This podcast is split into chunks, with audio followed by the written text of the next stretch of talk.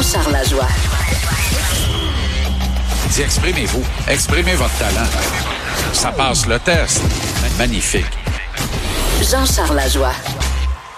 Salut Jean-Charles, c'était un suspense de la journée d'hier. Est-ce que Larry Walker allait, oui ou non, entrer au Temple de la Renommée? C'était sa dernière chance. Et c'est fait. Il est entré avec euh, une bonne moyenne pour un étudiant euh, ordinaire du secondaire québécois. Euh, 76,3% euh, des votes. Ça lui en prenait 75 pour être admis. C'était sa dernière option, sa dernière année d'éligibilité selon du moins le standard traditionnel, c'est-à-dire que tu as 10 chances d'être élu par tes pairs et d'entrer à Cooperstown. Il en était à sa dixième et dernière occasion. Après, ben, il y a un autre comité là, qui peut rescaper des joueurs. Là. Donc, c'est une façon de dire que c'est jamais vraiment fini. Un peu comme le baseball, hein? un peu comme la grande déclaration de Yogi Berra. Mais il entre cette année, c'est une bonne nouvelle. Et euh, ils sont seulement deux à entrer au temps de la renommée du baseball. faut comprendre également que c'est très difficile. C'est peut-être le temps de la renommée le plus difficile euh, euh, où il est le plus difficile d'y adhérer. Alors, il sera là avec Derek Jeter qui va requérir évidemment toute l'attention. Derek Jeter qui n'a eu euh, qu'un seul non-votant pour entrer au temple. Donc, il entre avec une note de 99,7 et je présume que c'est un journaliste de Boston. Là, on ne le sait toujours pas, mais on va finir par le savoir. mais il y a donc un piment qui n'a pas voté pour Derek Jeter pour entrer au temple de la renommée qui le cru? Et ça, c'est assez fameux. Alors, il rate, euh, il mord la poussière dans la tentative d'obtenir une note parfaite, ce qu'il aurait bien mérité tant qu'à moi. Euh, Jeter, tu sais, Jeter, là, moi, je cherche le Derek Jeter du Canadien, euh, Mario. Pour l'instant, il s'appelle Lafrenière, mais on pas l'air être parti pour être capable de le réclamer.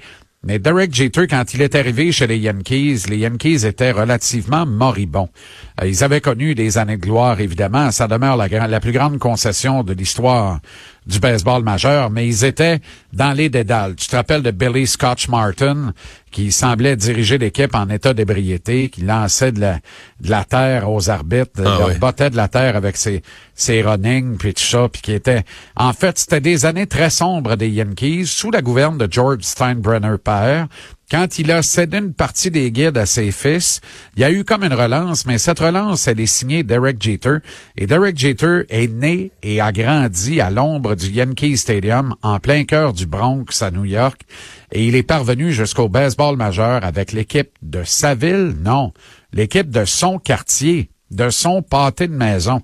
Alors lui, il a traversé la rue, puis il est devenu un joueur des Yankees et il est devenu à la fois un des plus grands joueurs de l'histoire du baseball. Euh, Monsieur Yankees de New York, tant qu'à moi, il a redoré le blason de cette équipe, lui a redonné toutes ses lettres de noblesse.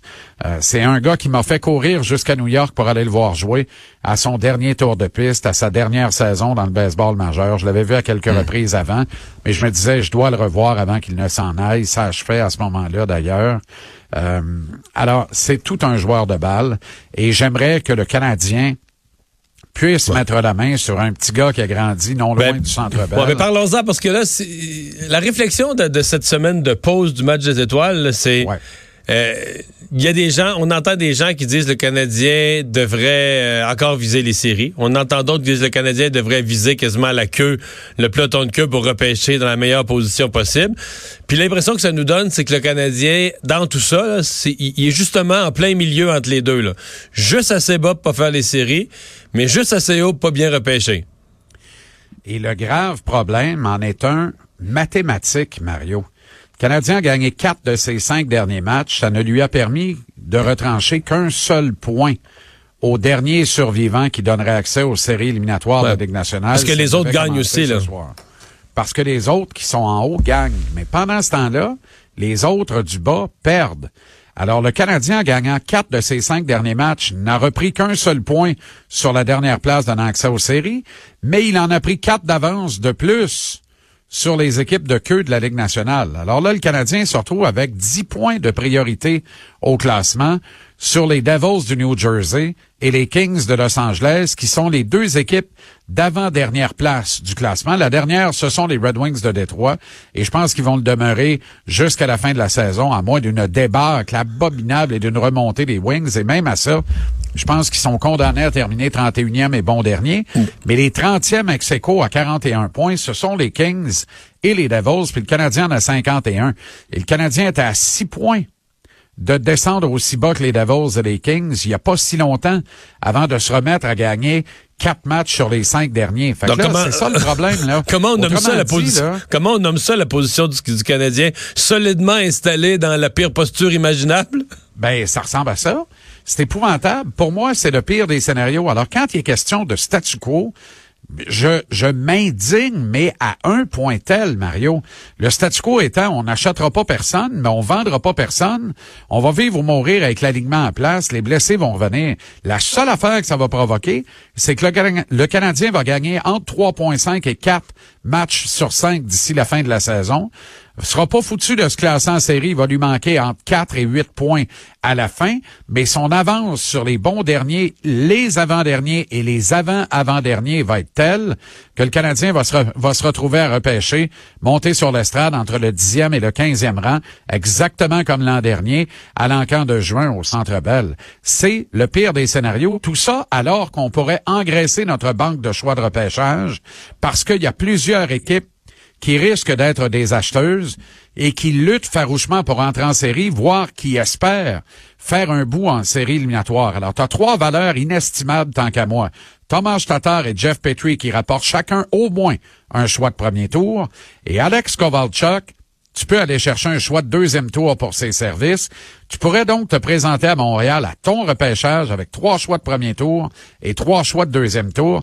Tu aurais une main pleine pour compléter des transactions. C'est pas vrai que tu repêches six petits gars dans les 60 premiers. Tu peux le faire, là. Mais d'après moi, tu cours après le trouble parce que tu t'améliores pas substantiellement à court terme et à moyen terme, ben tu, tu, vas avoir, tu, vas en avoir trop, tu sauras plus quoi faire avec.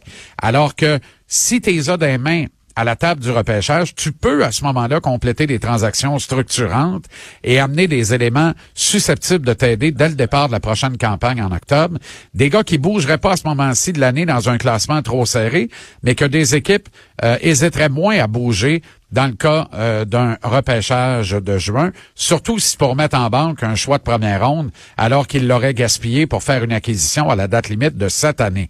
Autrement dit, là, Vire ça d'un bord, vire ça de l'autre. Je connais pas les conclusions de la rencontre de Marc Bergevin avec ses hommes de hockey, mais si c'est statu quo, c'est une catastrophe. Si on achète, c'est encore pire. Il faut absolument vendre. C'est bien entendu. Et pour en entendre plus, 17h, JC TVA Sport. Salut Jean-Charles.